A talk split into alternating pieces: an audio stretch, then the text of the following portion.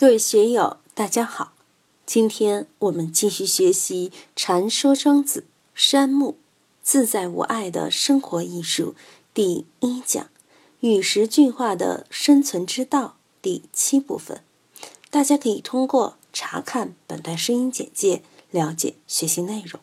让我们一起来听听冯学成老师的解读。是男子曰：“君之除患之术浅矣。”我们面对忧患时，怎么解决这些问题？鲁侯的办法是学先王之道，修先君之业，敬鬼尊贤，这是他的除患之术。我们说要搞好一样事情，要有相应的手段和策略。这个手段或策略到底行不行？这个术是深还是浅，也是个问题。夫风狐闻豹。栖于山林，伏于岩穴，静也。是男子举了一系列自然界的例子。冬天，狐狸的皮毛鲜艳柔软暖和，豹子皮的花纹看起来也很舒服。文豹这个文应该通文字。栖于山林，伏于岩穴，就是说很多山林里的动物。他们都是在山林中生存，绝不可能到成都的春熙路、北京的王府井这些地方去过日子。现在我们到山里去，不管是青城山还是邛崃的南宝山，除了能看到少许的鸟，连只蜥蜴都看不见，更不要说老虎、豹子了。其他深山里有没有这些动物呢？可能有盘羊和大熊猫，但是。我们平时都看不见，它们都是潜伏在岩穴之中的，而且还要夜行昼居，戒也。特别是豹子、老虎这些动物，都是晚上才出来活动。包括非洲的狮子，大都是晚上才出来活动，猎取食物，白天就睡大觉。当然，那些中小的动物、弱小的动物就更是如此了。因为恐惧，所以要把自己的行踪隐藏起来，不暴露，以求安全。虽饥渴隐约，犹旦续疏于江湖之上而求食焉，定也。各种动物，包括风狐、蚊豹，都是非常警惕的，白天藏起来，晚上才出来活动。但是由于饥渴难耐，它们都必须出来。小心翼翼地到江湖上讨点食物，进也、戒也、定也，都表现出了动物军警的本能和它们生活的习性。在《动物世界》这类电视节目里，播放了不少亚非美洲的野生动物，不论是食草动物还是食肉动物，不论是大型的还是小型的，它们要生存，首先必须要保持警惕性。他们非常留意自己的安全半径，其视觉、听觉、嗅觉一直处于预警状态，这就必须静，不越过安全半径。包括狮子也是如此，这就是戒，在确定的空间半径内过日子，这也是定。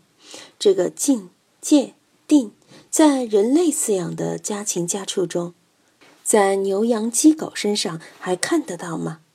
家禽家畜身上是看不到自然的灵性了，还有猫还好一点。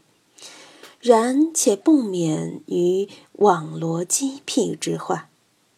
人是很厉害的，无论你在山边还是在岩穴边，都可以安上机关；无论老虎、豹子还是狐狸，都会进入人的圈套。辛弃疾就有“风狐闻豹最阴皮”的词句，在中国内地。野生大型动物基本已绝迹，如今还有老虎、豹子、野牛或成群的野娘吗？早就没有了。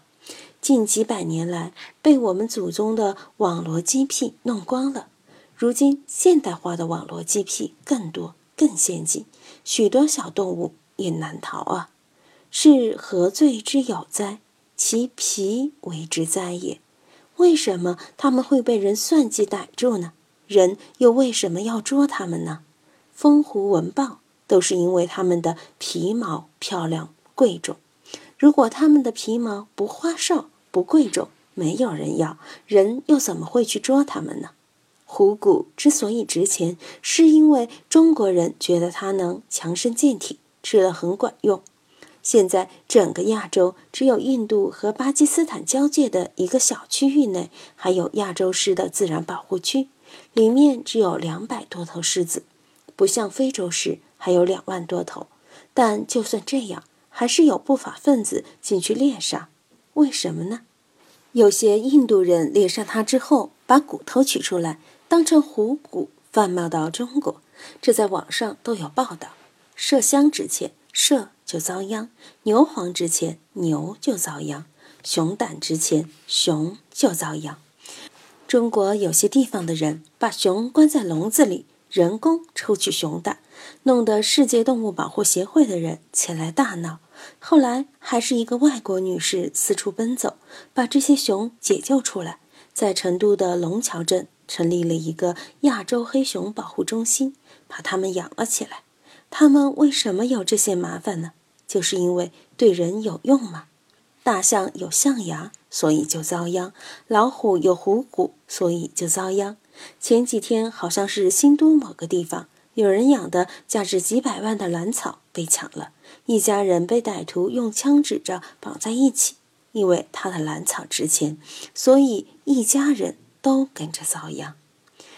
今鲁国独非君之皮也。现在鲁国对你来说像不像就是一只狐狸的漂亮皮毛呢？因为有这个皮毛，所以很多人都要打你的算盘。齐国、晋国、吴国、楚国都要打你的算盘，下面的朝臣要打你的算盘，老百姓也要打你的算盘。今天就读到这里，欢迎大家在评论中分享所思所得。我是万万，我在成都龙江书院为您读书。